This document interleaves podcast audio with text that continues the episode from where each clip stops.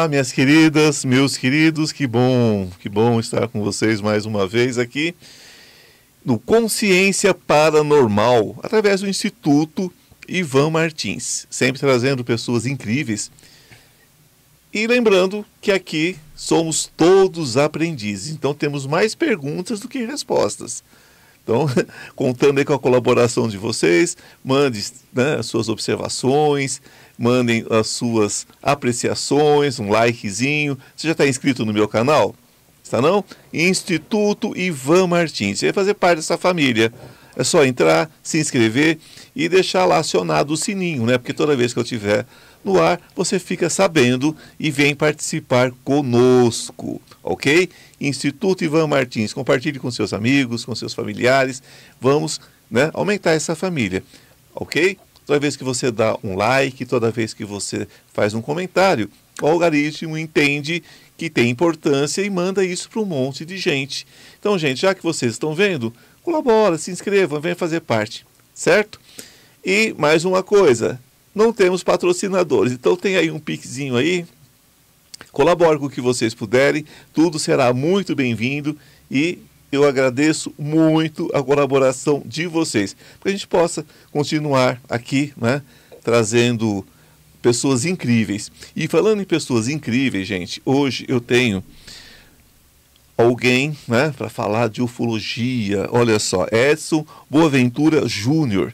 Ele é pesquisador há 42 anos é, sobre o assunto. É apresentador do programa YouTube Enigmas e Mistérios, né, que todos vocês com certeza devem conhecer fundador e atual presidente do GUC-GUG, Grupo Ufológico de Guarujá. E também é coeditor da revista OVNI Pesquisa, certo? Colunista do jornal da Orla, em Santos, São Paulo. Possui diversos trabalhos publicados em revistas, jornais e periódicos de vários países. Escreveu em 2015 o livro Alienígenas do Passado do Brasil. Gente, é realmente incrível. É... E tem aqui outros livros aqui que nós vamos... Você trouxe algum livro para a gente colocar? Trouxe, trouxe o Alienígenas no Passado do Brasil e o, eu tenho um outro livro que é OVNI Arquivos Militares. Olha. Que ele é baseado em documentação oficial da aeronáutica brasileira, né? Perfeito. Porque na, na década de 60 houve um, uma, é, um, trabalho que foi é, patrocinado, vamos dizer assim, pelo Quarto Comar, Quarto Comando Aéreo, que ficava aqui em São Paulo, no Cambuci, Sim. e a pedido do brigadeiro José Vaz da Silva. Né? E o que, que ele fez? Pegou uma equipe e botou na rua para poder é, analisar com metodologia científica o fenômeno OVNI. Isso durou de 68, extraoficialmente ou oficialmente de 69, até 1974. Né? Então, o livro trata de um desses casos envolvendo o pouso em Ibiúna, no interior de São Paulo, é, com documentos, fotos é, oficiais da aeronáutica. Né? Fora isso, eu estou escrevendo já o meu livro de Varginha também.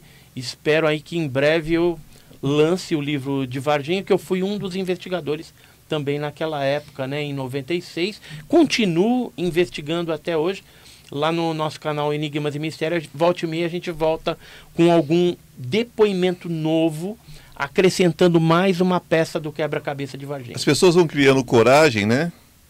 Exatamente. Passaram-se 27 anos, passaram-se 27 anos do caso, e agora a gente vê que alguns civis e militares estão criando coragem de abrir um pouquinho mais o leque, falar é, sobre os vídeos né, que foram feitos da criatura, né? E eu vislumbro que dentro de pouco tempo um desses vídeos é, feitos pelos militares, né, ou talvez até algum vídeo feito por civil, no caso, é, enfermeiros, é, médicos do Hospital Regional, Hospital Humanitas lá em Varginha, talvez eles vazem um desses vídeos com imagem da criatura, né? Aquela criatura é, de 1,65m aproximadamente, magrinha, marrom escuro, com uma viscosidade no corpo, aqueles olhos protuberantes, né, esbugalhados, vermelhos, e aqueles calombinhos na, na testa, né, que não necessariamente são chifres, mas seriam uma espécie de calombo que Sim. provavelmente faz parte da, da estrutura craniana daquela criatura estranha. Uma especificidade né, da, da, da espécie, da raça. Né? É, nós temos esse nós temos essa nossa referência do que é bonito do que é feio né mas comemos um polvo eu sempre falo sobre isso. A gente come um polvo né, acebolado, tão bom, não é? Então. A gente come siri, que é coisa mais alienígena que um siri. Camarão, né? Camarão, totalmente alienígena, né? no, no aspecto, né? E a gente come numa boa. Então, esse tipo de, de, de, de referência não, não, não seria. Não, não, não, deveria ser uma estranheza, né? Uhum. Enfim. Bom, você tem toda uma, uma, uma vivência, são mais de 40 anos nesse caminho. Exato. Eu começaria essa nossa conversa de hoje perguntando o seguinte: eles estão entre nós? Então, essa é uma pergunta complexa, mas ao mesmo tempo é, que dá para a gente explanar algum, alguns, alguns pensamentos a respeito disso. Então, antes da gente é, entrar na resposta propriamente dita, eu queria te presentear aqui com dois exemplares oh, da nossa revista OVNI Pesquisa Tá? Então é, você vai lindo, conhecer né? um pouco do nosso trabalho, né? que é um trabalho mais voltado para uma ufologia tá é, científica. Que... Né? Mas agora respondendo né, hum. a sua pergunta, eles estão entre nós. Muito obrigado pelas é, Convivendo aqui, a gente vê que tem assim muita teoria né, da conspiração, algumas pessoas que falam que já tem híbridos aí no meio da gente, que teria alguma coisa. Existe uma linha que acredita piamente que possa né, é, ter algum tipo de ser aí perambulando no meio da gente. Eu, particularmente, não encontrei até este momento provas cabais dessa existência no meio de nós. Agora, eu não descarto a possibilidade disso estar acontecendo. E aí eu explico o porquê disso. Se, por exemplo, algum cientista alguma pessoa da área militar ou de inteligência que visa esse assunto ufológico, esses seres tripulantes dos OVNIs, souber que uma pessoa, de repente, possa ser um alienígena, um extraterrestre infiltrado, com certeza vão pegar esse cara, levar para um, para um laboratório, né? Dissecar. Um... E vão dissecar, vão cortar o cara de cima a baixo. Então, mesmo que o extraterrestre, né? entre aspas, né, o tripulante do OVNI esteja perambulando por aqui, fazendo alguma coisa, jamais assim, coisa, ele vai sempre se manter no anonimato para não correr esse risco. Então, por isso que eu, assim, eu não descarto, mas acho pouco provável é, a, a a presença deles aqui assim abertamente, principalmente porque na casuística ufológica, quando nós é, analisamos os casos, a gente percebe que esses seres procuram é, se manter um pouco afastados dos seres humanos, talvez pela agressividade que nós tratamos esses seres. Existem casos no passado que descarregou uma espingarda, matou lá o o ET, né, o, o, tripulante do OVNI. E aí o que, que a gente observa nos casos? Que tem mudado de uma presença física desses seres para uma presença mais é, energética, né? Então, ah, tá. o que, que, por isso que as pessoas falam, ah, tá relacionado à espiritualidade, tá, é, parece um fantasma, né? Porque às vezes esses seres aparecem como se fosse uma espécie de holograma. Não estou falando que é um holograma, mas provavelmente é alguma tecnologia que esses tripulantes já desenvolveram e eles projetam a imagem tridimensional deles, porque algumas testemunhas tentaram tocar e não pegaram nada. Só que nitidamente na frente dela havia ali uma conversa né, com esse ser, ah, em alguns momentos telepaticamente, em alguns outros momentos numa linguagem verbal e num, por exemplo, se for aqui no Brasil um português bem correto, se for na França um francês bem correto, né? Então tinha aquela interação, mas o ser que estava ali aparentemente fisicamente não era físico, era uma imagem tridimensional projetada, como se fosse uma espécie de holograma. Isso, por si só, já demonstra, em termos de conjectura, que essas criaturas não não querem correr o risco de sofrer algum tipo de agressividade. Porque imagina, é, tem tantos casos na zona rural e geralmente o pessoal lá anda armado. Aí topa com, com uma criatura que de repente é feinha, que nem o ET de Varginha, vai pensar que está vendo um demônio ali, né?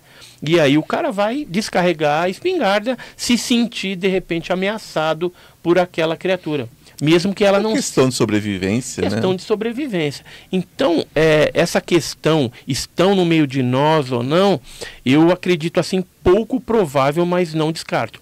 E aí eu vou um pouquinho mais além. É, vamos dizer assim nos meios urbanos talvez não. Mas é, nas zonas mais afastadas eu entendo que talvez esses objetos já é, formaram ali uma espécie de, de base de operações estratégicas, e eu vou explicar melhor isso. Por exemplo, vou pegar um exemplo. A cidade de Iporanga, no interior de São Paulo, nós temos ali no Vale do Ribeira, nós temos, por exemplo, o PETAR, que é o Parque Estadual e Turístico do Alto Ribeira. Desde 1941 que esse fenômeno ufológico se manifesta naquela região. E curiosamente, nós temos ali naquela região mais de 300 cavernas catalogadas pelo PETAR, que é o Parque Estadual e Turístico do Alto Ribeira, e já foi observado tanto pelos moradores ali da cidade, como também turistas que eventualmente vão lá, espeleólogos, né? Pessoas que estão ali às vezes passando férias também, curtindo um ambiente de caverna, fazendo espeleologia, eles já viram objetos entrando e saindo de dentro dessas cavernas. Não só objetos voadores não identificados, uhum. mas também tripulantes, tripulantes, né, saindo das cavernas. Então, a gente admite que se eles estão no meio de nós poderiam estar nessas bases de operações estratégicas deles. É, considerando a incidência desses fenômenos. Um outro local que poderiam também abrigar esses seres, devido à incidência ufológica bem grande, seriam as grandes porções de água já que o planeta é três quartos é água, né? Oceano. Quer conhecer, quer conhecer o universo, mas não conhece o próprio, a profundeza Exatamente. Do, tem, do, seu, do seu planeta. Tem regiões abissais que a gente não foi Muitas. Ainda. E quando a gente fala de ufologia, existe os usos ou OSNIs, que seriam objetos submarinos não identificados. Então, existem muitos relatos é, oficiais e extraoficiais, né, das pessoas aí em comum, falando de objetos entrando e saindo de dentro dos mares e de grandes porções de água, né? Quando não tem oceano, por exemplo, às vezes rios, açudes, lagos, lagos, né? A gente vai para a região amazônica, por exemplo, no norte eu tive lá agora Sim. recentemente, pesquisando a Operação Prato, lá revendo alguns casos. A gente vai soltar até uma revista especial Sim. sobre a Operação Prato e a gente pôde observar que essa fenomenologia às vezes sai de dentro dos rios, do Rio Amazonas. Como luzes também. Né? Como luzes, mas é, tem pessoas que já viram a estrutura, a aeroforma é. física concreta desses objetos. Geralmente, luz é quando é, as pessoas observam o fenômeno durante a noite. A gente, a gente chama de espiritualidade exatamente o que transcende, o que está longe das nossa, da nossa condição de, de, de, de explicar. Né? Aquilo que a gente não explica, a gente coloca como espiritualidade. Então é normal que a gente faça analogias, se você pega na Bíblia, tem citação de, é, em Apocalipse fala sobre, é, é, na verdade, uma, uma chegada né, de um OVNI, né? Descreve na Bíblia, é só a gente saber ler. Mas a pessoa vai jogar isso no sagrado.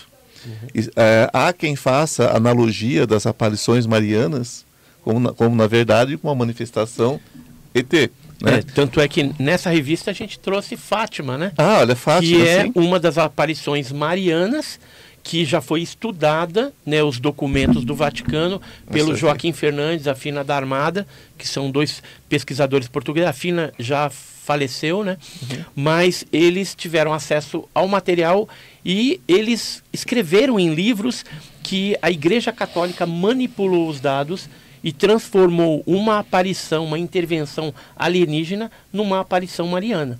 Agora, por que que acontece os milagres em Fátima ou em qualquer outra cidade mariana, se de repente foi um fato ufológico. Porque é uma questão de fé das pessoas. Ah, sim. Né? Então é acontece. a crença e aí vai acontecer, é. independente da origem. Daquele fenômeno. Quando você falou da Bíblia, eu fique tenho registrado, fique registrado que eu tenho um respeito imenso por Maria. Eu tenho um, um, um respeito assim é, é, é, é imenso, né? Isso não muda em nada a minha fé, como não muda a, fé, a sua fé também. O que nós estamos falando aqui é de como as coisas podem ser manipuladas né? e interpretadas. E interpretadas né? Mas nós não estamos aqui questionando a existência ou não de Maria Santíssima. Não, e, e se não fosse Maria, não teria nascido Jesus. Jesus, então e, é uma outra e, estrutura. Assim, Deus escolheu ela porque era, um, era, era, uma pessoa especial, especial, especial, claro. Com certeza. É só, né? é só para que a gente deixe as coisas claras, que quando a gente toca nesse assunto, é, a gente mexe. Em religião mexe. A gente mexe em outros lugares que podem ficar complicado. Justamente.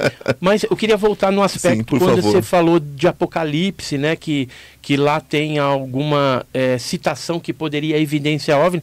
Existem algumas citações na Bíblia, nos 66 livros, que é, podem evidenciar, mas não está totalmente claro.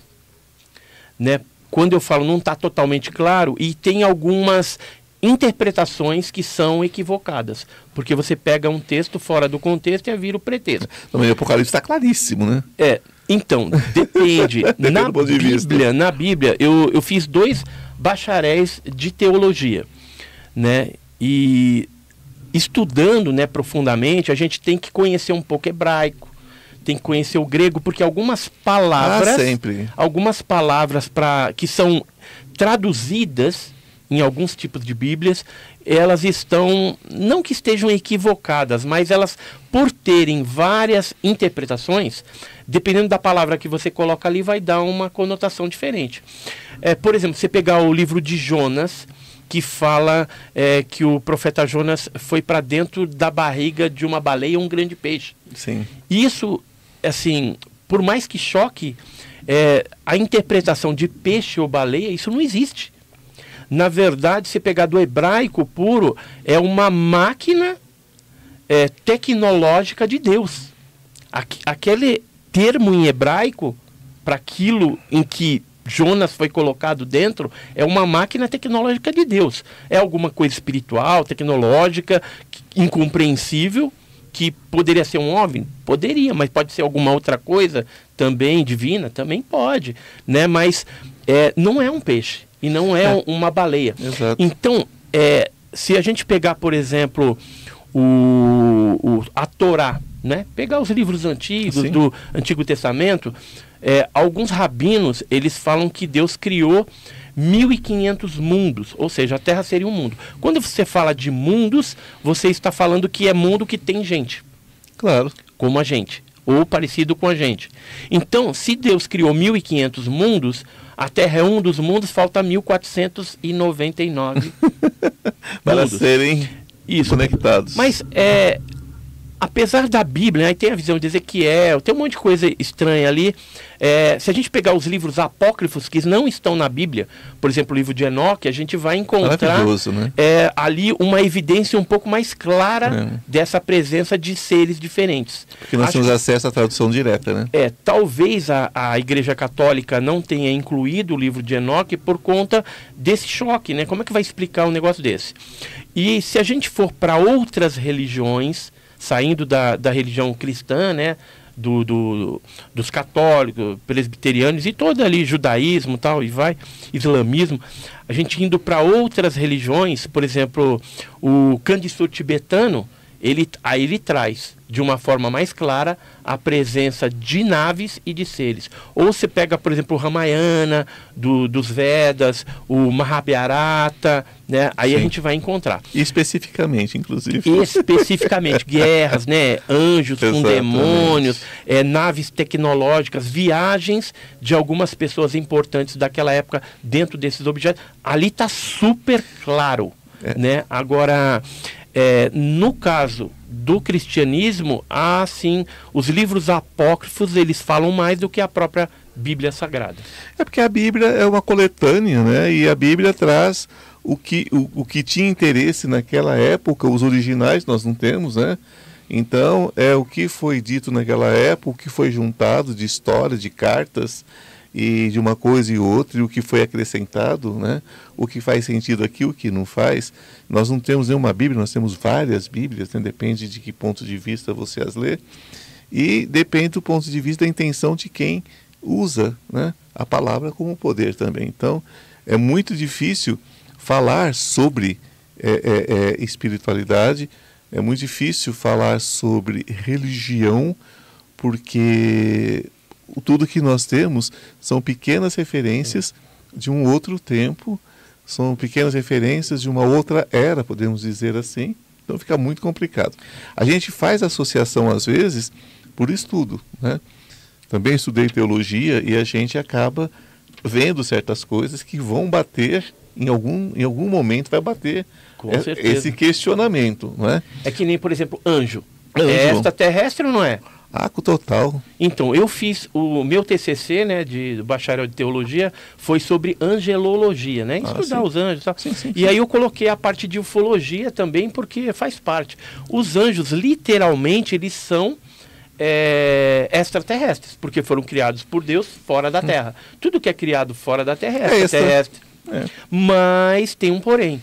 O estudo da O ufologia. próprio Deus é, um, extra- extraterrestre porque está fora da Terra. Então, mas aí Ele depende. está ele Deus tá é fora algo e está mais- dentro. Ele está fora, está dentro, está no todo. Então, mas quem criou Deus? Né? Aí não tem como. Não, não, eu digo assim, o próprio Deus, ele já está, ele já está extra Ele já a nossa consciência, Ele né? já é, ele está extra É. e está intra Ele está intra, sim, dos dois, das então, duas assim, formas. Deus eu nem, nem coloco nessa questão porque é incompreensível, é um negócio magnânime. Não é questão de compreensão, é questão de gavetas. Nós humanos colocamos tudo em gavetinhas e tem que fazer parte daquela gaveta. Então é como se você tivesse uma gaveta azul, uma vermelha, uma branca, uma amarela, uma roxa, uma lilás, Uhum. cada um na sua gaveta. E não é necessariamente assim. Eu tenho eh, conversado com, com, com outros espiritualistas como eu, tenho conversado com ufólogos como você, e tenho conversado com ufólogos espiritualistas, e- porque a- a minha tentativa, na verdade, é chegar num, num pré-consenso né, que de repente não tem isso lá ou cá, eles ou nós. Né? Quando você fala em anjos, aqueles anjos que foram é, é, é, é, vistos por, em duas situações, em duas missões, né? então viram anjos como seres imensos. Você está falando das missões russas. Sim. Então, isso, e, e vi- viam aqueles anjos como seres imensos e sentiam emanação de amor desses seres. Né? Por que, que nós temos que transformar tudo naquilo que nós conhecemos, transformar tudo naquilo que a gente consegue é, é, é, colocar nome, colocar cor, colocar forma? Eu fico assim, às vezes, meio, meio que. é, é, meio sem rumo quando falo sobre ufologia, porque sempre tem, tentam humanizar os, os, os, os ETs, vamos colocar assim, né, os extraterrestres, vamos colocar assim, tentam humanizá-los. Ou, ou, ou tem que ter uma forma humanoide, ou tem que ter um, um- tamanho não sei o quê, ou tem que ser isso, ou tem que ser aquilo. Na verdade, não tem que ser nada, né? É que o ser humano, ele tem é, já isso dentro dele, de tentar interpretar com base na bagagem ou conhecimento que ele tem, ou a religião, de repente, que ele tem. Por exemplo, se um, um tripulante de um OVNI aparece para um católico e de repente é um ser bonito lá, eu vi um anjo. Né? Se for, por exemplo. Embora pra a Bíblia um- negue que seja belo, né? então, tem, tem vários, tem uns que são belos, tem outros que são. Depende, É. né? Então a gente tem aí uma variedade de tripulantes que nos é, abordam né, ao longo de várias décadas aí, isso baseado também nos depoimentos das pessoas. E aí a gente percebe que pode ser que a gente não seja só uma origem né, que está Exato. nos abordando. Mas eu queria voltar na, naquele aspecto dos anjos, que a gente não terminou. Então, os anjos literalmente são extraterrestres, mas não necessariamente esses anjos bíblicos que a gente está falando se tratem dos tripulantes dos OVNIs. Porque o anjo bíblico, quem já estudou a Bíblia, já fez teologia tal, aprofundou um pouquinho mais, percebe que existem missões específicas para esses anjos bíblicos. Então a gente. E já o, o tripulante do OVNI é diferente. É, mas tem al- alguns aspectos que a gente fica pensando. Por exemplo, é, os anjos caídos, né? Vamos pensar em anjo caído agora. Tem os anjos, os anjos caídos que seriam os demônios. Anjo caído é demônio. No passado, na Idade Média, falava-se muito dos íncubos e súcubos. Sim. Né, que seriam São aqueles sexuais, demônios sexuais tal que atuavam com mulheres ou homens né, durante a noite. Se a gente for para o lado ufológico da coisa, é, existe um aspecto que trata das relações sexuais é, que acontece dentro das naves, né, ou mesmo dentro do quarto, numa visita de dormitório, e que poderiam é, ser interpretadas como, se fosse na Idade Média, como esses íncubos Obsessão, né? e súcubos. Aí as pessoas agora devem estar chocadas aí, aí falaria, mas espera aí, é, mas o, de, o diabo tem aquele chifrinho tal. E se fosse um, de repente, um, uma pessoa, né, um, um tripulante de OVNI com um capacete com antenas? Sim. Não, não seria interpretado, de repente, como um chifre? Poderia? Né? Então, vai muito da é, explicação, da bagagem que a pessoa tem e da interpretação que ela vai ter daquele fenômeno que ela está experienciando. Agora, o que a gente não pode negar é que dentro da ufologia existe realmente essas relações sexuais. O que a gente não pode falar é, ah, mas a pessoa que foi abduzida é, teve ali a relação com o ET. Carnal, né? Não, e carnal mesmo. É. Foi com ET? Não sei. De repente o- os seres pegaram uma pessoa, se pegar, por exemplo, uma pessoa do Brasil do Nordeste, por exemplo, e uma pessoa do Sul, são características totalmente diferentes. E aí depois essa relação vai gerar o quê? Um material genético que poderia ser de interesse desses tripulantes dos OVNIs. Então eles trairiam ali o quê? O óvulo fecundado, ou pegariam o esperma, alguma coisa. E aí isso já demonstra que Interesse. esses seres têm um interesse eh, no DNA da nossa civilização, estão fazendo alguma coisa. Se a gente pegar, por exemplo, a Operação Prato, que aconteceu no norte do, do país, na década de 70, as pessoas eram atacadas e esses seres jogavam um determinado equipamento e faziam perfurações nos seios né, das, da- das mulheres, no, no, no e às vezes no pescoço também dos homens, e subtraía sangue, Material genético. material genético, plá- algum tipo de coisa. Agora, para quê?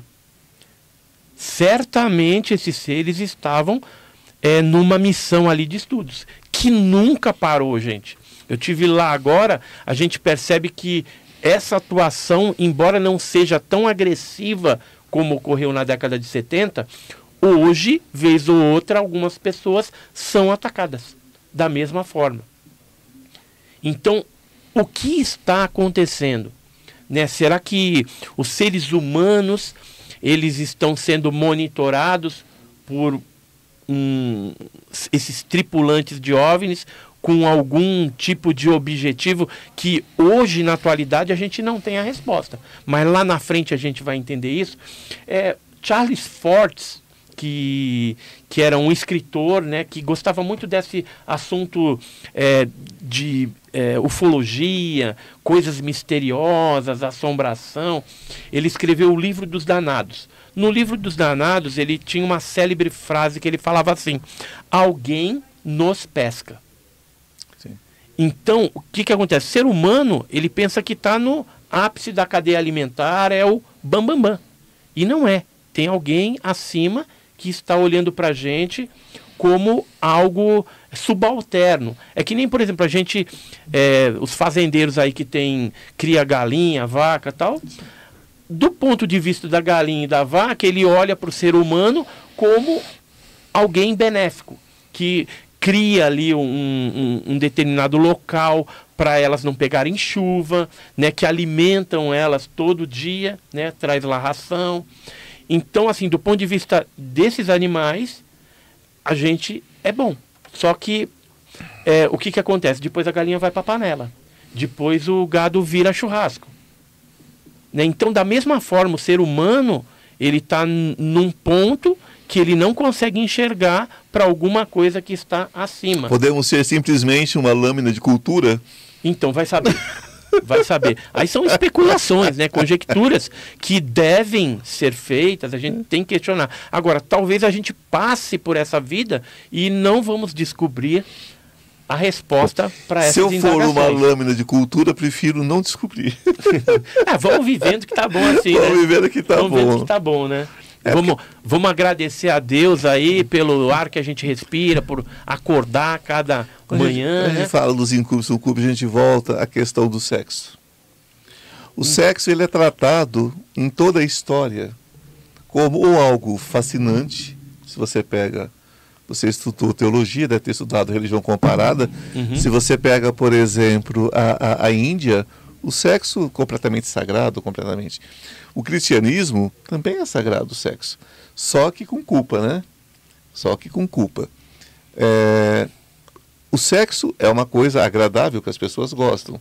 Então, claro, que se alguém quisesse recolher material genético tanto do homem como da mulher, é, seria muito seria muito simples, forma. né? Ativar é. ele sexualmente para ter o esperma, para ter Sim. os óvulos, para ter tudo ali, para ter na, ali naquela, naquele momento ali, de alguma forma ter acesso àquilo. Uhum. Então, até eu acho tudo muito normal. E quem nunca, né? Se você conversar com 100 pessoas, pelo menos 90 passaram pelo chamado é, é, presadeiro, presadeiro, aquela coisa aquele, uhum. que você fica paralisado, que ah, na verdade é a paralisia do sono. do sono. É a paralisia do sono. É a pessoa, mas a pessoa comumente chama de presadeiro, essas uhum. coisas. Né? E não, gente, pesadelo não é aquele negócio, não, é pesadelo mesmo, é um, é um pesadelo com sensações vívidas. Né? Então ali, muitas vezes, você é submetido quase com agressão sexual ali. Sim, então, que... e, e, existem abduções que ocorrem, que essas visitas de dormitório, dessa forma. A pessoa está na cama dela e os seres vêm e mexe, faz, entendeu? E a pessoa não tem como reação, não tem não como tem, mexer. Só mexe o olho. Só, só mexe, mexe, o olho. É, e é uma Ela coisa... olha, vê é. as, a, esses seres na, na, na cama ali, né? Em volta é. da cama, mexendo nela. É tem as sensações, né? De é. geralmente esses seres é, têm uma pele mais fria. Pelo é. menos as pessoas que tiveram esse tipo de, de experiência comentam, né? Eu tive durante muitos anos, durante muitos anos, e eu não sentia nada na, no quesito é, é, sexo, não era isso. Mas é, o apogeu para mim, assim, o fim, foi um dia que eu acordei com o maxilar praticamente fraturado apertou tanto meu maxilar, mas tanto, que eu acordei com isso aqui tudo roxo, machucado. Foi uhum. físico mesmo. Físico. Eu falei, bom, então é uma outra coisa que daí você tem que separar o que é espiritual do que é né? é físico. Do que é físico. Eu falei, é uma outra coisa, uma outra estrutura, né? E é, então me interessa muito esse assunto, como digo a você, já disse algumas vezes hoje, sempre tentando criar alguma coisa entre o que é espiritualidade e o que é, na verdade, um fenômeno né, é, é, real concreto, real, concreto né, é, o que é matéria, o que está aqui, de seres, porque isso a gente acaba acompanhando é, é, diariamente no trabalho que a gente faz. A gente se questiona às vezes, o que eu estou vendo? É espiritual? É uma, é uma transição? É uma abertura de portal? Então, é um assunto que me interessa muito. E, e, o que é mais fascinante é quando você tem alguma materialidade ah, disso, sim. né? Então as marcas, é, uma radiação no corpo da pessoa, uma doença desconhecida, que tem casos assim, né? Que as pessoas voltam de uma abdução e com um mal ali, uma doença que a medicina ela não consegue saber o, o que é. Por exemplo, é, a primeira abdução que ocorreu no Brasil, as pessoas pensam que foi o do caboclo Antônio Vilas Boas, né? aquele lavrador tal, que aconteceu em São Francisco de Sales em 1957. Mas lê do engano, não foi esse caso, foi o caso do José Florencio em Campinas. Ele e o caso dele aconteceu em 1931. José Florencio é esse aqui. Sim. E ele teria tido contato com, esse, com esses seres, né? Olha ele aí. José Já. Florencio. E ele, quando voltou. Esse aqui é José Florencio. Ele é o primeiro primeiro abduzido brasileiro em 1931, em Campinas, no interior de São Paulo, ele sofreu é, essas experiências. Quando ele voltou, é, nasceu é, nas costas dele umas feridas que eles não souberam explicar. Aí a mãe dele, como trabalhava lá no hospital de Campinas, acabou levando ele para tentar, de alguma forma, é, descobrir né, o que, que era aquilo tal, porque acharam muito estranho. Aí o, o doutor, na época, analisou, deu lá alguns remedinhos, mas não foi muito eficaz, eficaz né? Acabou depois sarando com o tempo, normal, né? E, e o doutor, na época, quer ver, ó, tenho, eu até cheguei a notar, esse, aqui tá, esse é um dos livros que eu escrevi, Sim. que é Alienígenas no Passado do Brasil. É, ó, o, o doutor José Deixa eu ver aqui. José tratou. O médico doutor Roldão em Toledo. Roldão em Toledo. Ele diagnosticou que parecia alguma coisa como amarelão. Aí tratou como amarelão. Que, que é, dando vermífugo com aquelas pílulas do doutor Ross Sim. e biotônico Fontoura. Biotônico Fontoura, que legal. Né? Foi isso Simples, aí que ele, né? que ele receitou naquela época, né? Na década de Fazer 30. Fazer o kit ET agora? Fazer, um, fazer um kit ET? É, então, mas... Biotônico, fer... Biotônico Fontoura? mas veja que é, é, os seres humanos, eles estão sendo, de alguma forma, avisados por esses seres, né? E eles coletando material genético, é, cabelo, pele, com algum fundamento. Alguma coisa estão fazendo. Né? E eu não sei no futuro, né?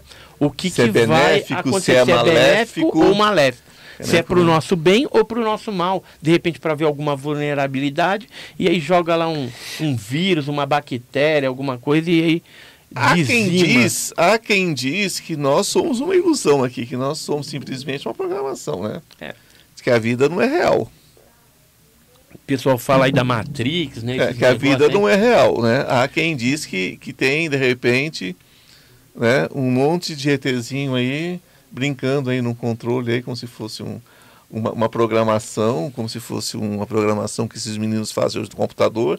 Seria isso, né? Seria uma realidade, na virtual, verdade, hein? virtual. É, então, mas há, há, há muito, fica, há muito. Fica mais na teoria da conspiração mesmo, é, né? esse fato, né? Porque tem... Teoria da conspiração. Fala sobre isso, porque me parece que tudo que está relacionado à ufologia é, ou está ou está na, na, na questão da conspiração, teoria da conspiração contra o governo, contra é, é, é, o governo que quer esconder, é o governo que quer esconder de outros governos, é tecnologia reversa.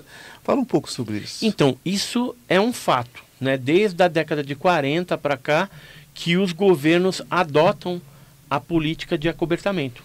Motivadas aí, principalmente, depois daquele caso Roswell, né? Da, daquele acidente nos Estados Unidos, em 47, e aí vários outros países que se aliançaram com os norte-americanos, inclusive o Brasil, é, passaram a adotar a política de acobertamento. Então, dentro dos seus normativos, eles têm ali procedimentos para acobertar quando é esse assunto sensível de OVNI.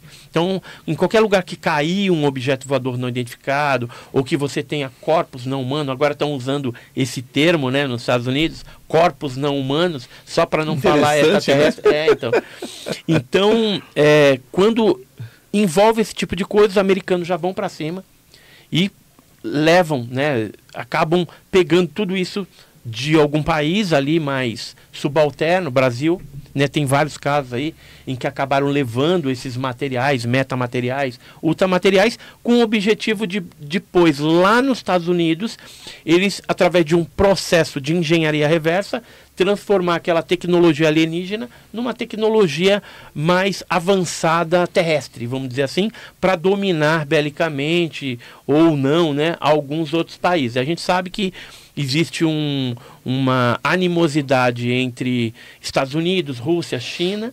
Então, é, quem obter essa tecnologia primeiramente vai estar degraus acima da outra concorrente. O que está faltando para alguém abrir o bico? Então, a gente está vivendo agora, não sei se vocês acompanharam aí a internet, os noticiários, mas nos Estados Unidos tá um negócio de louco, tá para estourar, vai ter uma audiência pública. É preciso, né? Que no Congresso Nacional público, porque um, um cidadão lá que trabalhava na inteligência chamado David Grush, Sim. ele veio a público denunciar o governo norte-americano é, da existência, né? O governo tem ali naves inteiras e tem pedaços de naves e corpos não humanos. E aí o, o que, que aconteceu? Ele apresentou um DVD com documentos, imagens, né, fotos. Jogou caca no vídeos. ventilador. É, jogou a caca no ventilador e mais alguns militares da Força Aérea, outras pessoas importantes da área de inteligência, do governo, resolveram juntamente com ele denunciar o governo norte-americano.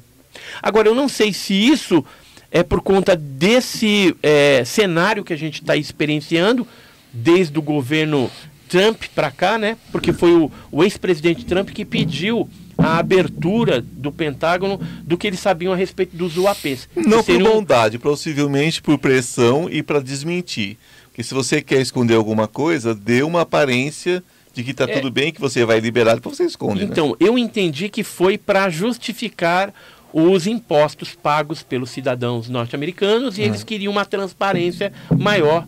E mostra sem mostrar para dizer que não tem nada. É, mas na verdade eles mostraram uma pequena parte, mas que tem alguma coisa. Para quem e, sabe ver, né? Isso. Não, eles falaram abertamente. abertamente. Aí na primeira audiência pública que teve no Congresso Nacional, eles chegaram a falar que esses UAPs, ou fenômenos anômalos não identificados, eles eram uma ameaça à segurança nacional norte-americana. Ou seja, é, eles não sabem o que, que é. Se é tecnologia, de repente, de drone, alguma coisa dos países inimigos ali, ou se realmente se trata de alguma coisa alienígena. Era preciso ter uma comissão internacional para que, ao invés de ficar com essas briguinhas mesquinhas de, de porque o mundo evoluiu, mas nós estamos vivendo ainda no sistema feudal, né? Nós estamos brigando vizinho com vizinho, uma bobagem, uhum. uma idiotice, e de repente a gente está a gente está é, é, é, é, correndo contra o tempo, né? Ou a favor do tempo, não sei porque. O que, que vai acontecer se houver realmente uma invasão, se houver realmente o, alguém chegar aqui para tomar conta? A gente não tem uma boa referência de colonização, né? Onde eles chegaram, eles arrebentaram com tudo. Então, não sei se. É, se, se vier uma colonização de fora para é, cá, também vai é, ser. É, vai ser para arrebentar. Terrível. E, e será que nós não estamos perdendo tempo lutando contra os próprios irmãos, os próprios vizinhos, ao invés de, de, de nos unirmos realmente para entender o que, o, que, o que essas raças podem vir fazer aqui? Então, está na hora de parar essa briga? Ó, se supostamente ocorrer uma invasão, eu acredito que essa união vai ter que acontecer. E isso já deve estar tá, é, em tratado, já deve estar tá de alguma forma pré-estabelecido com algumas nações. Porque aí vai ter que se esquecer o egoísmo, né? E vai ter que se esquecer esse individualismo como nação e aí pensar como planeta Terra. Né? Porque a gente está sendo invadido e aí a raça humana, de repente, pode ser dizimada de alguma forma. Agora, é, o interessante né, desse momento que nós vivenciamos também, e essas denúncias do David Grush, é que alguns desses militares vão denunciar né, com provas que participaram do resgate de algumas coisas. E o interessante que eu estou doido para ver esse negócio é que um piloto da USAF, da, da Força Aérea Norte-Americana, ele esteve no Brasil em 96 e ele ajudou a transportar a nave e os seres de Varginha. Então ele vai denunciar isso. Já pensou os Estados Unidos numa audiência pública no Congresso Nacional, esse, esse militar da USAF falando isso do Brasil, ou seja, o Brasil esconde. Ele pode não viver até lá, né? É, pode não viver até lá, né? Mas, assim, eles estão tomando todas as precauções, estão com advogados, uma série de coisas para que isso seja jogado no ventilador realmente. Ridicularizaram, e... na verdade, a população de, de, de, de Varginha ridicularizaram na época, transformaram aquelas pessoas como se fossem. É, é, eu, eu, lembro de termos horríveis, tipo ah, esses caipiras, não sei de onde, termos horríveis e pejorativos, né? Contra um povo maravilhoso, que eu acho aquele. Eu acho uhum. o interior de Minas o máximo, eu amo aquele lugar ali.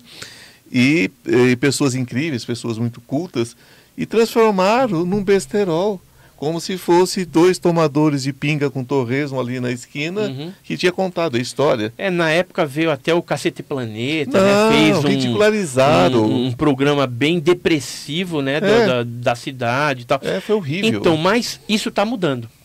Porque eu tive lá agora recentemente em Varginha, no lançamento da, do livro da jornalista Margarida Halacock.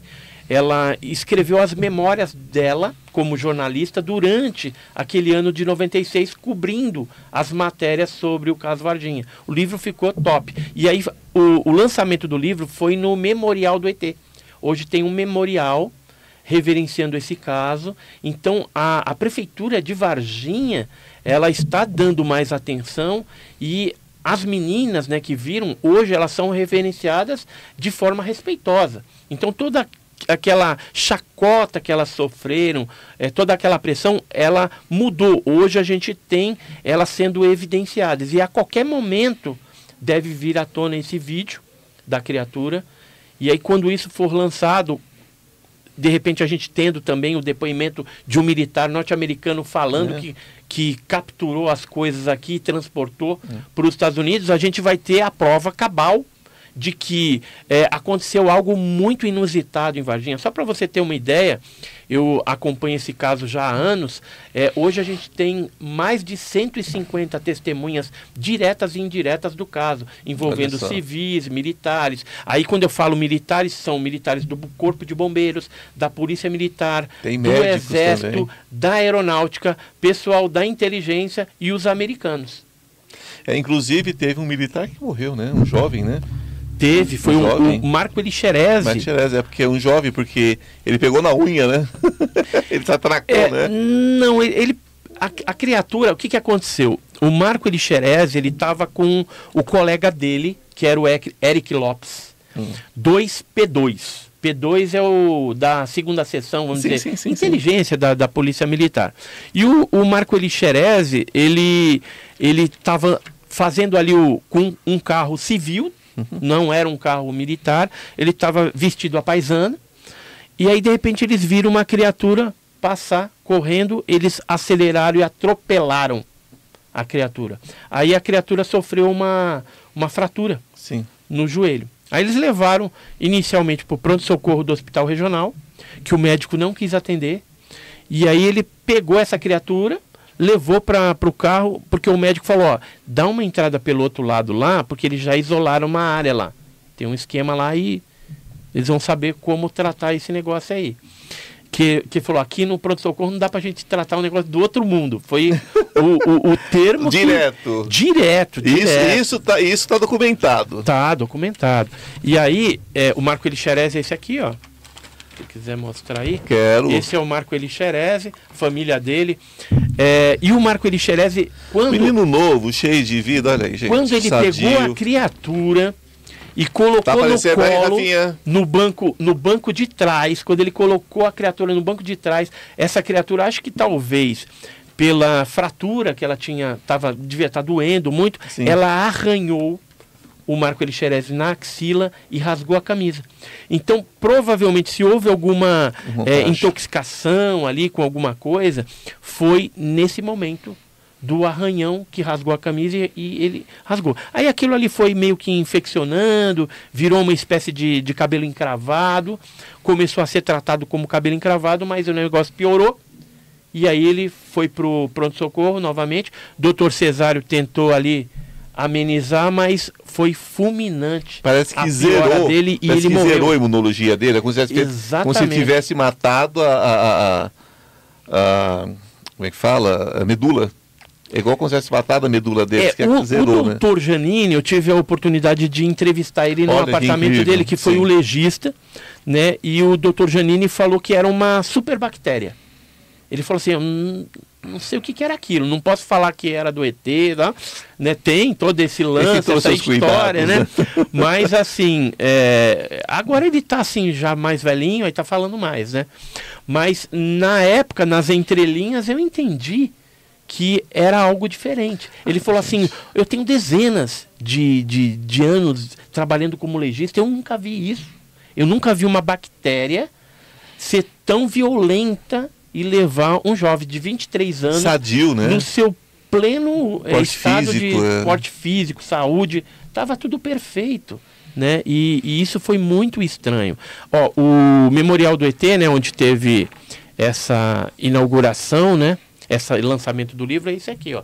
Ficou até bem legal, lembra até um disco voador, Isso né? aqui fica no, no, no, no Fica em Varginha. Varginha. Olha, gente, É bem legal, vale a pena. Quem for a Varginha lá, esse aqui é o memorial. lá. Memorial do ET, que ele reverencia esse caso, né? Como- E agora, é, no dia da, da inauguração do memorial, estava lá. Nós fomos até homenageados com uma placa Olha lá que no, no, no museu. E assim, Varginha, ela é toda voltada para o ufuturismo, né? Então você tem praça com ETzinho, para você tirar foto, caixa d'água em forma de disco É, depois de tudo, depois de tudo que eles Né? passaram, é o que tem pra hoje, né? Vamos É, então aproveitar, tem que né? aproveitar. Demoraram É, ainda tanto é, tempo, é, né? Vamos aproveitar o que tem pra hoje.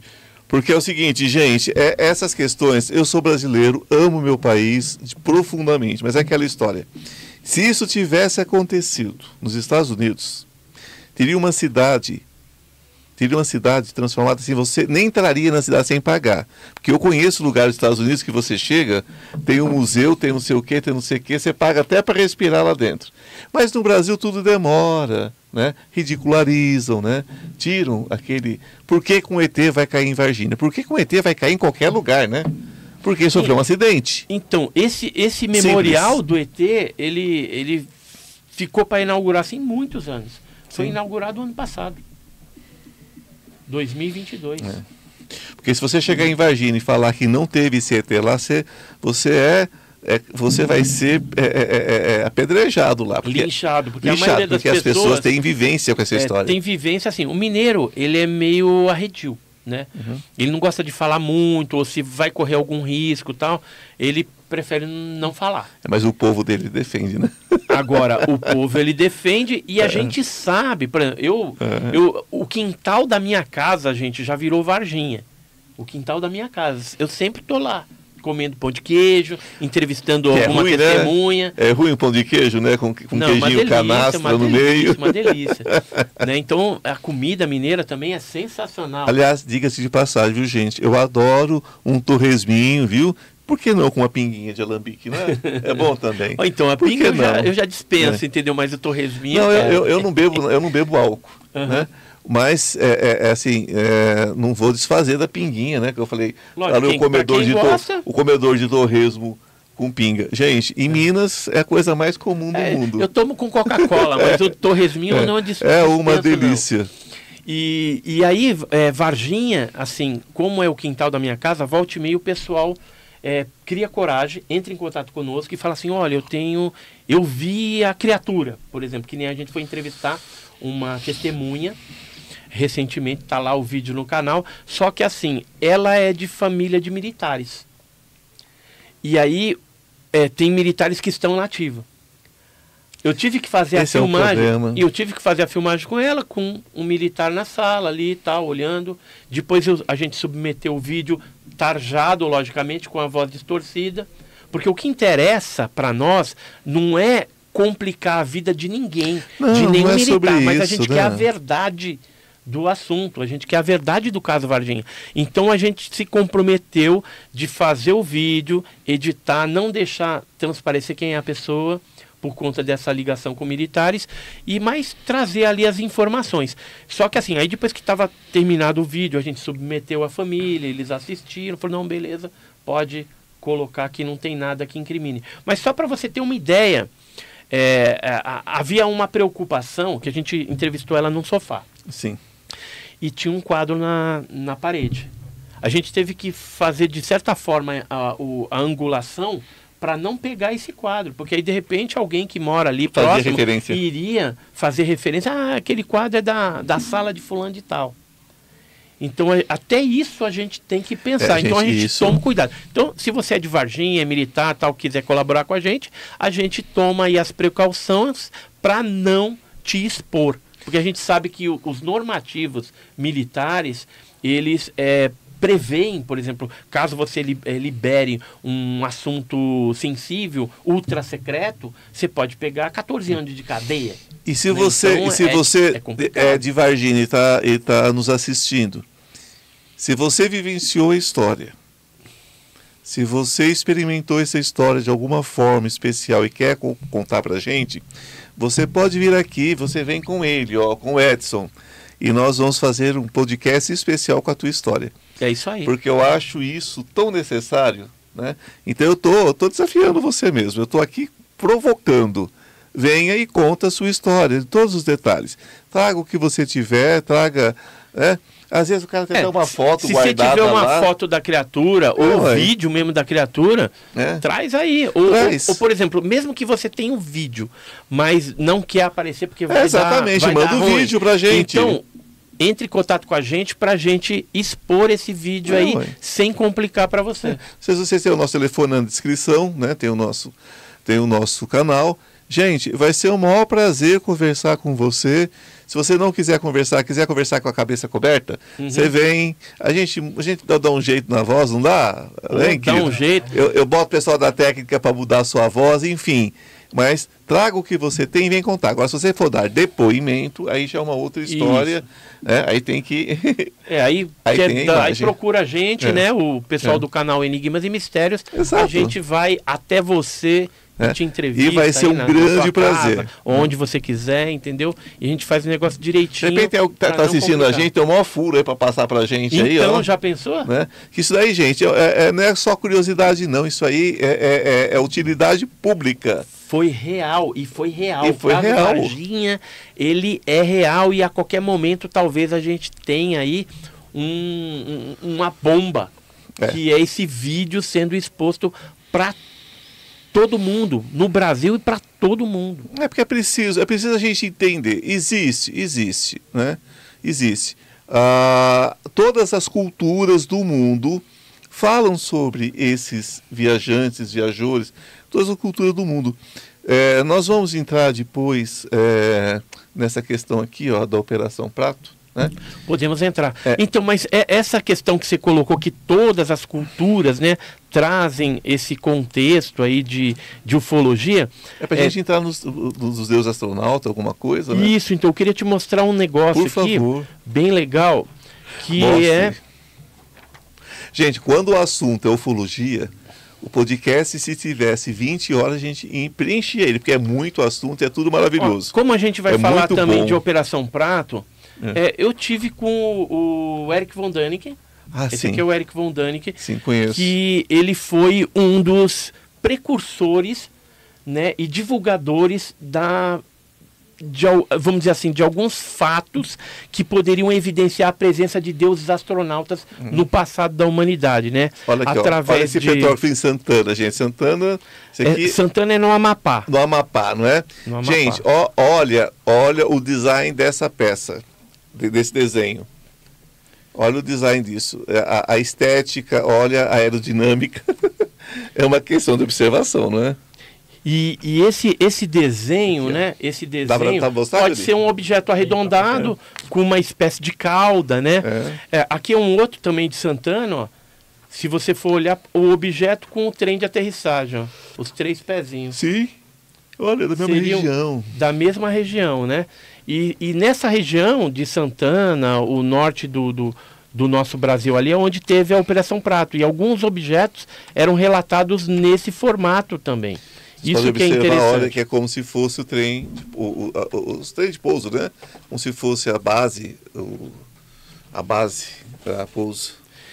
E independentemente das naves, o que chama mais atenção na pré-história, por exemplo, nas evidências, são as pinturas rupestres e petroglifos que às vezes aparecem ali com algum ser antropomorfo, algum ser com uma características que com características que não são dos seres humanos que habitaram ali, os primitivos, né? Pode até ser humanoide, mas não E humano. se a gente, por exemplo, pegar aqui o, o, humanoide mais comum na ufologia, que é o Grey, né? Grey. O Grey, isso aí corresponde a 80% dos casos mundiais É esse daí que faz as abduções, é esse que implanta, é esse que já foi visto em mutilações de animais, né? Em, naquela época do chupacabra. Qual seria a altura de um grey? Geralmente são baixinhos, mas tem. Muito baixinhos? Não, mas tem greys altos também. É. Que a gente não sabe se já é alguma variação, entendeu? Já é alguma mutação. Qual deles tem olhos vermelhos que se, que se tem notícia? Aí, esse é um, dentro de uma tipologia de 5%. Então, é uma tipologia pequena, mas seria o gama. o gama. o tipo e ele é gama. bem pequeno. É, até 1,60m, 1,65m. É. Para baixo. Para baixo. Que aí te- seria o caso de Varginha, por exemplo. É, Eu sempre, eu sempre fico numa dúvida cruel. Eu nunca vi uma, uma aeronave, uma espaçonave extraterrestre, eu nunca vi nada. Eu nunca vi nada disso. Eu vi, eu vi numa viagem que eu fiz a Santo Tomé das Letras, eu vi uma manifestação saindo do chão como se fosse micronaves. Esse seria o tamanho de um dedal, mais ou menos. Uhum. E fazia um zigue-zague, fazia movimentos como se, se eu estivesse olhando para o cosmos e estivesse vendo essas naves. Eu vi isso, mas nunca vi no teto. Mas na altura do chão ou, no, ou mais vindo, alto? vindo do chão. A Do gente, fa- chão. a gente fazia um círculo num lugar específico e aparecia, como se abrisse um portal para o cosmos. Eu vi Uhum. isso em São Tomé das Letras, num sítio, já tem muitos anos. Uhum, Na época eu fazia xamanismo, uhum. e eu fiz essa vivência e, e achei incrível, achei maravilhosa. Só que na minha infância, eu atravessando por um. Naquela época a gente atravessava esses terrenos baltios, não era como hoje, né? Sim, sim. A coisa era bem mais tranquila. E tinha uma pontezinha, eu atravessei essa pontezinha quando eu pego o, trilho, o trieiro, digamos assim, Uhum, que ia sair mais ou menos na rua da minha casa. uhum. Isso em Jundiaí, gente Em Jundiaí? em Jundiaí. Eu vi um ser cabeçudo assim, literalmente. Ou nós como cabecinha, né? Olha o preconceito. Mas com olho vermelho. O olho vermelho, o nariz era um pouquinho mais proeminente, tá? E ele tinha uma penugem, como se fosse um- um- como se fosse um daqueles, sabe aquele negócio que você sopra, que você pega no mato, sopra, Uhum. como se fosse aquilo. Eu esqueci o nome daquelas sementes. Eu esqueci o nome daquelas sementes. Aí o que que aconteceu? Ó, É, Olha o de Varginha, como é que era. É, olha só. E eu vi esse ser, eu nunca entendi se era um elemental ou se era.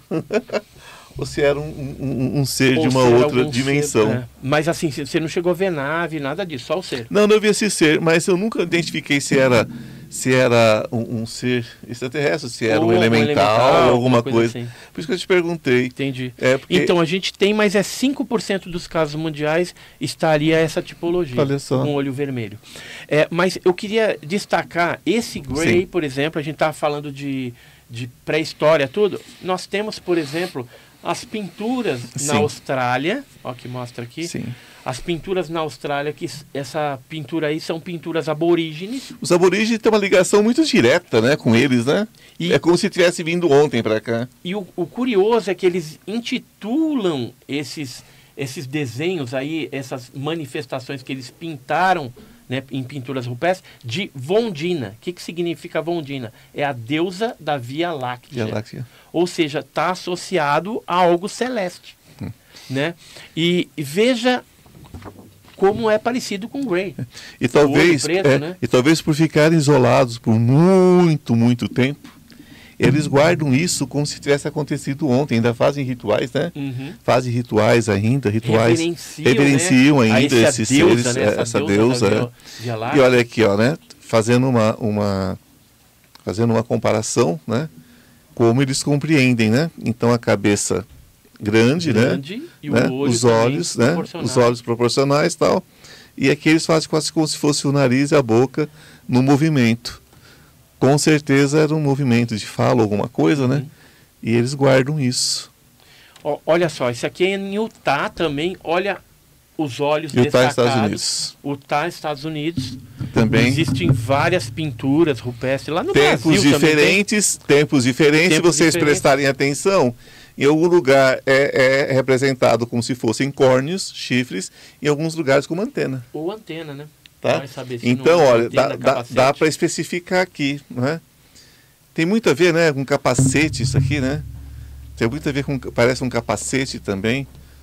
Parece um capacete, Então, parece com, uma com relação a capacete, é, antes de a gente falar de negócio de capacete, olha isso aqui. Isso aqui são esculturas e no Piauí, né, em Teresina, Piauí, e que retratam cabeça de cuia. Então muitas pessoas veem lá naves, veem seres cabeçudos com um olho grande. É, praticamente é um Grey, é. né? Se e a gente for olhar, é um Grey, Grey. estilizado. É. E nós vamos entrar naquela história, né, gente? Nós vamos entrar naquela história. Aquilo que a gente não compreende, a gente coloca dentro daquilo que a gente compreende e cria-se o quê? Cria-se um referencial que não necessariamente né, represente uh, o que as pessoas querem ouvir. Porque as pessoas querem ouvir que isso tudo é, é simplesmente uma referência do, do, do, das pessoas que eles viam.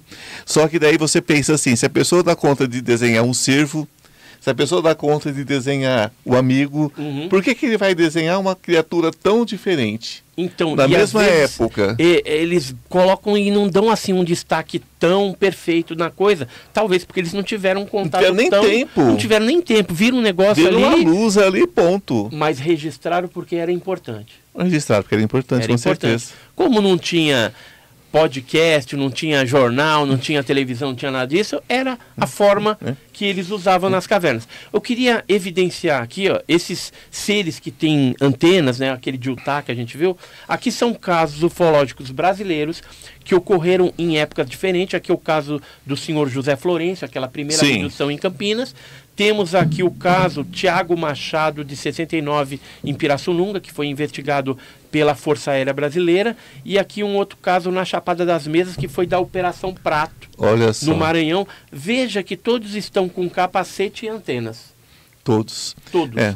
E a vestimenta que foi descrita por, pelas testemunhas diferenciadas em épocas diferentes também correspondem. Até os detalhes, né? Na vestimenta, no, você vê que é, a ufologia ela trabalha com comparativo de dados. É. E se a gente for ver uma roupa espacial. Ah, sim. Entendeu? Isso aí está lá nos Estados Unidos. A gente vai ver que se trata da mesma é. coisa. Se você pegar referências é, é dos Incas, dos Maias, é, de vários povos, inclusive é, na Ásia você vai ver algumas coisas. Isso, com seres com sim, capacete, com capacete né? O próprio deus Kukulkan, o ah, deus Quetzalcoatl, né? E hum. nesse livro também eu fiz referência a dois é, casos envolvendo tribos indígenas brasileiras e uma é o Bep Gororoti dos Caiapós, que também está vestido aí de palha, né? Os índios reverenciando ao Deus. Que é uma que é, que é um capacete, purinho, um uma capacete, roupa, uma, uma roupa, roupa espacial. Né? Então, Bep é. Gororoti, é, a história dele é interessante, que ele chegou na tribo dos Caiapós e os, os indígenas, eles tinham medo dele, porque ele se apresentava com aquela roupa folgada, né, uma espécie de capacete, ele tinha uma haste na mão, para onde ele apontava, ele desintegrava pedra, desintegrava árvores, então era um ser temido pelos indígenas caiapós. Só que chegou um dia, eles andando por ali, os indígenas viram o é, Bep Gororoshi tomando banho no rio. Aí falou, opa, peraí, o cara é um ser humano igual nós. Uhum. Só tem a barba um pouco mais ruiva, diferente, né, mais brancão, mas a, a roupa dele estava colocada de lado e ele tomando banho no rio. Aí começaram a se aproximar, aquela coisa, o Bep Gororoti chegou mais para a tribo, começou a conversar, tal, se engraçou pro lado da filha do cacique, e aí acabou tomando ela como esposa, acabou nascendo um filho, foi ficando ali. É, ele criou e instituiu na tribo dos Caiapós uma oca, né, que é uma casa no meio da tribo, onde os mais velhos iam lá e contavam as suas experiências para os mais novos. Criou uma espécie de escola, deu lá algumas dicas na parte da agricultura, até que ele torrou as paciências, encheu o saco, né, falou: "Ah, cansei, vou embora, vou para a Serra Pucatoti, Lá vou pegar a minha nave, né? E tinha lá uma barduna trovejante, lá um negócio diferente. E levou a família, a mulher, o, o a filho, né? E aí ele subiu em meio a trovões, né? Barulho de trovões, luzes, né? E foi embora e prometeu um dia eu volto. E os caiapós estão esperando a volta do Beppe Gororoti até hoje. Levou a esposa ou deixou? Levou a esposa, levou a esposa e a filha. E a filha. E subiu naquela espécie de nave dele e falou: um dia eu volto. Né? E até agora os caiapós de tempos em tempos fazem festas onde eles se vestem com essa roupa de palha, reverenciando a esse Deus. Mas é claro para é mim evidente, que é. é o contato com tripulantes desses uhum. OVNIs já na época pré-histórica ou indígena uhum. do nosso Brasil aqui. As pessoas só, as pessoas só conseguem é, representar o que vem. Não existe. Se você tem uma casa, você, se você pega, por exemplo, uma casa indígena de algumas, de algumas, uh, de algumas nações, eles imitam casas que os passarinhos fazem, que outros bichos fazem, né? Uhum. Que outros pássaros fazem. O homem da caverna entendeu que ele tinha que ter uma toca para ele entrar e se proteger. Quer dizer, o homem sempre vai repetir aquilo que ele vê, ele não consegue representar o que ele não vê. Quando ele vai representar o que ele não vê, você vai ver as pedras que são representadas como deuses em algumas culturas. Agora, quando você vê um homem trajando alguma coisa, né? Ou ele está enfeitando um pássaro também com as suas penas, com as suas Agora, quando você vê um homem, uma vestimenta toda, e você faz uma referência com um traje né, é, é, de um astronauta, você fala assim, pô, peraí, qual é a referência dele? De onde ele trouxe isso? Então. Né?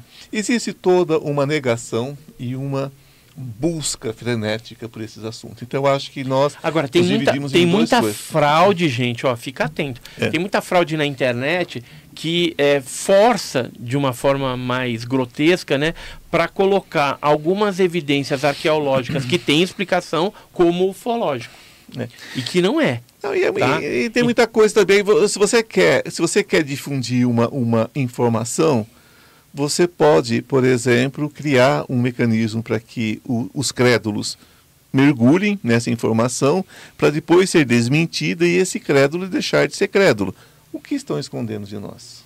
É, é, que nem, por exemplo, quando eu tive no Egito, eu já tive três vezes lá no Egito, pesquisando, né? Porque eu, eu, eu tinha muita dúvida a respeito da que as pessoas falavam, ah, as pirâmides foram construídas por extraterrestres. Eu falei, não, eu tenho que checar isso aí pessoalmente. Eu já tive três vezes lá no, no, no Egito. Hoje eu tenho a convicção de que não foi feito por extraterrestre, foi feito pelos próprios egípcios, não foi escravo que fez aquilo na verdade, era uma, uma espécie de, de fazer aquilo porque a população egípcia estava fazendo para o próprio Deus na terra, que era o faraó. E em troca do que? Em troca de alimento. E as lâmpadas que tinham lá dentro? Não, isso é um negócio estranho. É né? porque tem as lâmpadas. Tem as lâmpadas. Tem algumas coisas que foram, inclusive, relatadas em documentos históricos pelos arqueólogos ali mais antigos, que falavam de luzes que apareciam. Então, então tem um fenômeno ufológico, mas as pirâmides não foram construídas pelos extraterrestres. Existem documentos hoje no Museu do Cairo que evidenciam como que os engenheiros egípcios construíram e transportaram. Sim, mas e as, e as medidas e aquele processo todo de medida, de orientação? Então, isso é, existe é, realmente. Astrológica. É astronômica. Astronômica, astronômica e astrológica. astrológica também. É, orientado para Orion, tal, tem hum. tudo isso. Número pi dentro do, do, da pirâmide, todas essas coisas são matemáticas. Coisas foram, são coisas que foram descobertas muito tempo depois. Sim, mas os engenheiros eles já hum. tinham esse conhecimento. Agora, quem deu esse conhecimento, né? Porque então, o conhecimento não vem de nada. Então, mas é assim, a gente percebe que no passado é, o conhecimento era algo mais evoluído e que se perdeu em algum momento talvez pelos cataclismos, talvez Edson. pelas guerras, de alguma forma se perdeu. Agora, da onde veio esse conhecimento? Edson, aí eu vou entrar por outro lado, que eu como uhum. espiritualista, reencarnacionista, é, eu tenho consciência de muitas vidas passadas, minhas vidas passadas. Eu estou agora lançando um aparelho, um aparelho de tratamento para as pessoas se cuidarem em uhum. casa, melhorar a saúde, aquela coisa. Não é, não é de cura, né? Porque senão vão me processar aqui por charlatanismo. Uhum. É para melhorar a energia, enfim. E as pessoas se dão muito bem, entendam como quiserem, mas é isso. E esse aparelho eu trago de uma reminiscência minha, de um lugar que eu chamo de Atlântida, mas não precisa ser necessariamente Atlântida. É, mas é um lugar que também afundou por causa de um desses cataclismos e tudo mais. Eu acho, você não acha que a gente é, é, já passou por processos de evolução e destruição muitas vezes? Então, tudo indica que sim. Né? Se a gente for olhar a história, a arqueologia, para trás, né, a gente vai ver que, pô, como é que eles tinham esse conhecimento e depois chegaram num, num ponto aqui bem é, inferior em termos de civilização e agora está se recuperando de novo. Então tem coisas, por exemplo, você pega lá é, os índios Nazcas, por exemplo, ou mesmo aquela região ali de de Okukaji e tal, onde tem as pedras de Ica, já ouviu falar? Sim, sim, de... claro. Então, ali você tem relatado transplante de cérebro, de coração, poxa, Não. como é que eles tinham algum tipo de... Os egípcios faziam cirurgia plástica, os egípcios faziam é, cirurgia de catarata. Não sei se o cara enxergava depois, mas eles faziam. Então, então aí você veja que existe alguns indícios de que eles dominavam isso, mas e aí se perdeu? Depois a gente evoluiu. Né? Ah, mas, mas é aquela história, gente. É, você sabe, você sabe é aquela piada de como se fazia anestesia em, na Sicília, na Itália, né? Até a, a, no começo do século XX, né? Era, era, um, era um copo de, de, de, de guapa, alguma coisa forte, né? uhum. né? De, de, de, bebida, bebida. E, um, e um travesseiro para não gritar muito alto, para não assustar os outros pacientes. Aí operava, né? Uhum. Porque não tinha anestésico ainda, né? Para eles. Então, é, é, e quando você estuda, eu já conversei com alguns historiadores egípcios, e eles falam o seguinte, que eles tinham plantas anestésicas que a pessoa podia ser operada assim, porque a pessoa desmaiava e voltava depois de horas. Uhum. Naquele momento ali ela estava anestesiada, quer dizer, nós tivemos evolução de muita coisa, né? Nós tivemos é, é, destruição de muita cultura, destruição, porque onde chegavam esses colonizadores, que as pessoas falam assim, o colonizador era, era intelectualmente superior. Não, ele era, ele tinha mais armas, mas não quer dizer que ele tinha conhecimento, né? Porque a maioria dos europeus eram idiotas, né? Até é, quando eles chegaram no Brasil, os escravos que chegaram eram mais inteligentes do que eles, tinham mais capacidade de tudo, inclusive conhecimento de engenharia, uhum. conhecimento de matemática, conhecimento uhum. de astronomia. astronomia eles tudo. tinham muito conhecimento, principalmente os bantos eram fantásticos, uhum. né? E os europeus eram os idiotas, né? Quando chegavam aqui, só tinham brutalidade, só tinham força e brutalidade. Então, dentro dessa, dessa, desse aspecto, eu acho que, eu acredito que a gente tenha passado por muitas construções e destruições, sim. Uhum. Sobretudo com a barbárie, porque o cristianismo que ele tem de maravilhoso, ele tem de terrível também, né? Uhum. Porque o que a igreja paralisou o conhecimento humano, o que a igreja eliminou de conhecimento humano, né? É, a, própria biblioteca de Alexandria, Alexandria sim. quanta coisa que não tinha Tinha lá, todo o conhecimento do então, mundo, né? Tinha, né? Era, era centralizado é. ali e destruíram tudo. Ou seja, é, muita coisa se perdeu. Então, assim, em termos de conjectura, a gente Exato, perdeu demais. percebe que deve ter acontecido alguma coisa mesmo de involução. De involução. Eu gostaria que você falasse um pouquinho sobre esse projeto operação, aqui, operação da Operação Prato. Prato. Uhum. Nós, nós, temos um tempinho, né? Temos aqui um, tá, vamos lá. Já está já tá no limite. Vamos falar rapidinho então um pouquinho sobre então, isso aqui. A, a Operação Prato, ela aconteceu na década de 70, né? E foi uma operação militar da Força Aérea Brasileira coordenada pelo primeiro Comando Aéreo do Pará, onde tinha à frente o capitão Irangê Holanda, juntamente ali com os outros militares. Eram, a gente ficou sabendo que em Colares, por exemplo, eram 25 militares. Eles se dividiam em equipes de cinco para cobrir né, determinados locais. Eles conseguiram, na época, é, coletar centenas de depoimentos das pessoas e terem as suas próprias experiências pessoais com o fenômeno, ou seja, observando fenômenos luminosos, fotografando e filmando com um Super 8 colorido e preto e branco de 8 milímetros e 16 milímetros. Esse aqui, por exemplo, é o sargento Flávio Costa que fez um, a grande maioria né, dessas filmagens e tal. É, houve pousos também, por exemplo, na Fazenda Jeju, é, pilotos que também reportavam, e foram feitas é, é várias vítimas né, que apresentavam é, marcas né, nos seus corpos. Vou pegar aqui, por exemplo. Eu, olha só. Esse aqui, por exemplo, é o, uma das vítimas do, do caso do barco Maria Rosa. É, esse, esse eu lembro desse caso. Né? onde foi na Ilha dos Caranguejos, em 77, foi um dos primeiros casos. Ele ficou bobinho, e houve, né? houve, houve morte, né? Aqui o pessoal no hospital, uhum. passaram por, por é, é, análises, né? Tipo hipnose regressiva para saber o que tinha acontecido aqui. Foto da época aqui. Eu, eu estou preparando um especial sobre OVNIs. Uhum. E você é meu convidado de antemão. E o assunto que eu quero com você vai ser especificamente esse aqui. Pode deixar. Eu quero, esse se prepara, porque vai ser um podcast de umas duas horas, três horas, e nós vamos destrinchar isso daqui. Vamos falar. Viu? Ah, em específico, eu vou falar com o Cristiano, né, que é meu produtor, já para deixar claríssimo isso daqui, e nós vamos destrinchar esse assunto profundamente. Tá? É esse o assunto que eu quero que você venha destrinchar comigo. Pode deixar. Vamos Tá? falar. Daqui Essa já- aqui é uma testemunha, Aurora Fernandes. Aqui é o Dr. Zogby, Sim. que na época analisou. Ela foi uma das atacadas. E eu, eu tive a oportunidade de conversar com ela agora, Hum. lá em, em, em, é, Belém. 46 anos depois, ela está viva ainda. E o interessante é que ela continua tendo. Essa aqui, ó, essa senhorinha aqui, ó, Hum. ela continua tendo contato com os seres. É porque ficou a ligação, né? Isso. E assim, co- pra gente não é, esgotar esse assunto, vou só passar alguma coisa. Então tem as fotos, né? Os filmes Super 8, é, É, tem. não, isso aí eu quero destrinchar com tem você, os- você não está entendendo. Tem os documentos, né? Que na época foram feitos pela Força Aérea Brasileira, né? Você, você mora em São Paulo mesmo? Eu moro em São Paulo. É. Isso aqui eu quero destrinchar com você em detalhes. Tá? Aí a gente vai Porque, falar assim. é, eu quero destrinchar com você em detalhes, eu vou fazer um especial.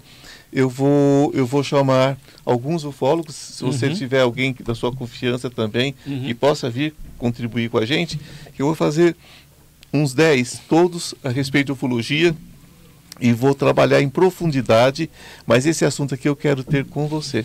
Aí a gente fala mais é- profundamente É a um, respeito assunto, dessas é, coisas. é um assunto bastante profundo. Deixa aqui, eu acho que você botou os dois livros aqui para mostrar.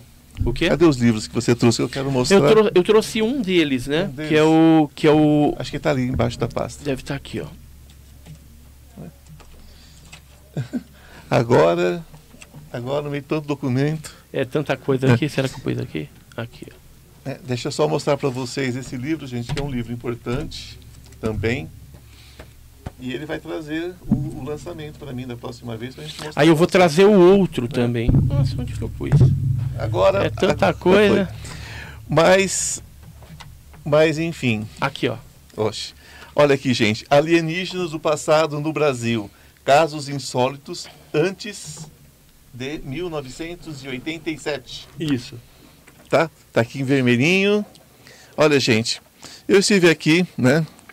Conversando com esse queridíssimo, essa pessoa incrível por quem, né? Eu estou tendo agora um conhecimento maior, essa Boaventura, já conhecia de nome, evidentemente, é uma pessoa conhecidíssima. E você que está nos assistindo, gente, se não está inscrito, se inscreva no canal, né? Instituto Ivan Martins. É aqui que acontece o Consciência Paranormal, tá? Deixa seu like, deixa sua observação, deixa suas perguntas, porque ele vai voltar aqui, aí ele responde. Com Ok? certeza. Com certeza. Tá certo? Lembrando que nós temos mais perguntas do que respostas, né, Uhum. meu amigo? Exatamente. Nós temos muito mais perguntas e respostas, mas juntos nós vamos aprendendo. Aprender é isso, é dar a oportunidade né, de alguém nos falar sobre aqui, aquilo que ele vivenciou mais tal, mas está aprendendo com a gente também. Essa é a troca. Nós aprendemos com vocês, vocês aprendem com a gente. Não existem mais mestres nesse mundo, somente alunos. Então, gratidão, querido. Obrigado, Muito Ivan, obrigado. pela oportunidade. Um aí nós imenso. voltaremos aí. Claro, mas está E, marcado. e assim, se você tem curiosidade, entra no nosso canal também, Enigmas e Mistérios, tem mais de 750 vídeos lá. Enigmas e. Mistérios. Não esqueçam, Enigmas e Mistérios. É o canal do YouTube onde vocês vão ter acesso a todo o trabalho que ele vem fazendo. Viu? É isso aí. Um grande beijo no coração, que a luz esteja com vocês. Namastê. O Deus que habita em mim, saúde o Deus que habita em vocês. Beijo!